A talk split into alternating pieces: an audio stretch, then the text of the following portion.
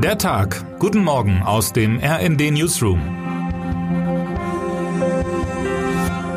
Es ist Sonntag, der 6. November. Knapp 200 Staaten, zwei Wochen, ein drängendes Thema. In Ägypten beginnt heute der 27. Weltklimagipfel der Vereinten Nationen, kurz COP27. Bis zum 18. November wollen die Länder der Erde erneut darüber verhandeln, wie die Begrenzung der Erderwärmung erreicht werden kann. 45.000 Delegierte, Vertreter von Nichtregierungsorganisationen, Klimaaktivisten und Journalisten aus aller Welt werden erwartet. Die Erwartungen an den Gipfel selbst, den Schutz des Klimas maßgeblich voranzutreiben, sind allerdings gering, denn die globalen Treibhausgasemissionen sinken nicht, sie steigen.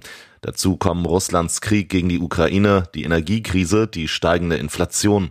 Klimaaktivistin Greta Thunberg kündigte bereits vergangene Woche an, nicht zur COP27 zu reisen.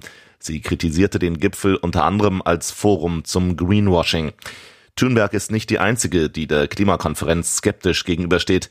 Der Klimaforscher Mujib Latif betonte etwa im Gespräch mit dem RD-Podcast Klima und Wir, er wünsche sich verbindliche Reduktionsziele als Ergebnis der COP27. Er sagt aber auch, das wird nicht passieren. Wenn das nach einem Vierteljahrhundert Klimadiplomatie nicht geschehen ist, wüsste ich nicht, warum es jetzt auf einmal in Ägypten klappen sollte. Und auch UN-Generalsekretär Antonio Guterres warnte im Vorfeld der Konferenz, das 1,5 Grad Ziel sei in großer Gefahr. Dabei drängt die Zeit. Die vergangenen sieben Jahre waren die wärmsten seit Beginn der Wetteraufzeichnung. Der diesjährige Sommer in Europa war geprägt von Dürren, Waldbränden und niedrigen Wasserpegeln. Die Arktis erwärmt sich derweil viel schneller als der Rest des Planeten. Damit steigt dort die Brandgefahr, zeigt eine neue Studie. Das hat zahlreiche Folgen für das Weltklima und droht in einen Teufelskreis zu münden. Allerdings ist das Schutzbewusstsein nicht überall gleich groß. Das zeigte sich nicht nur kurz vor dem Beginn des Gipfels auf der diesjährigen Antarktis-Konferenz in Australien. Dort lag zum sechsten Mal in Folge die Einrichtung von neuen Meeresschutzgebieten im Südpolarmeer auf dem Tisch und scheiterte erneut. Beschlüsse müssen einstimmig geschlossen werden. China und Russland allerdings stellten sich quer. Auch Deutschland kann sich in Sachen Klimaschutz derzeit kein gutes Zeugnis ausstellen lassen. Der von der Bundesregierung eingesetzte Expertenrat für Klimafragen bilanzierte in seinem ersten Bericht, der am Freitag vorgestellt wurde, dass Deutschland seine für 2030 gesteckten Klimaziele nicht erreichen werde, wenn die Politik so weitermacht wie bisher. Nötig sei nicht nur der Ausbau erneuerbarer Energien, die Regierung muss nach Ansicht der Expertinnen und Experten auch Mittel einsetzen, um das Konsumverhalten der Bevölkerung zu verändern.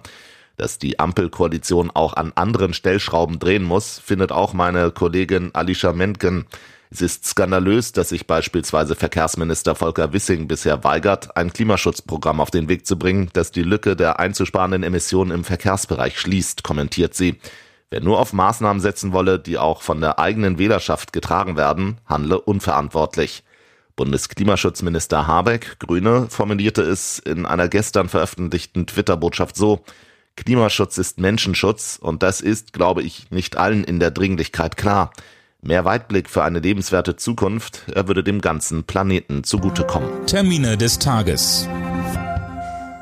Heute geht in Berlin der SPD-Debattenkonvent zu Ende. Neben Saskia Esken, Lars Klingbeil und Olaf Scholz werden zahlreiche Gäste aus Parteigewerkschaften und der Zivilgesellschaft zu verschiedenen Diskussionsveranstaltungen erwartet. Vor den Zwischenwahlen Midterms in den USA am 8. November spricht heute Ex-US-Präsident Donald Trump vor Anhängerinnen und Anhängern der Republikaner. In der Nacht gab es bereits einen Wahlkampfauftritt im US-Bundesstaat Pennsylvania. Heute Abend um 23 Uhr folgt ein weiterer Auftritt im US-Bundesstaat Florida. Wer heute wichtig wird. Wie geht es weiter mit Frankfurts Oberbürgermeister Peter Feldmann? Heute kommt es zum Bürgervotum gegen den unter Korruptionsverdacht stehenden Oberbürgermeister. Der OB steht wegen des Verdachts der Vorteilsnahme vor Gericht. Es geht um seine engen Beziehungen zur Arbeiterwohlfahrt AWO. Zudem hatte der Oberbürgermeister Sympathien verspielt, etwa als er in einem Flugzeug einen sexistischen Spruch auf Kosten der Stewardessen klopfte und im Mai den Europapokal der Frankfurter Eintracht an sich riss.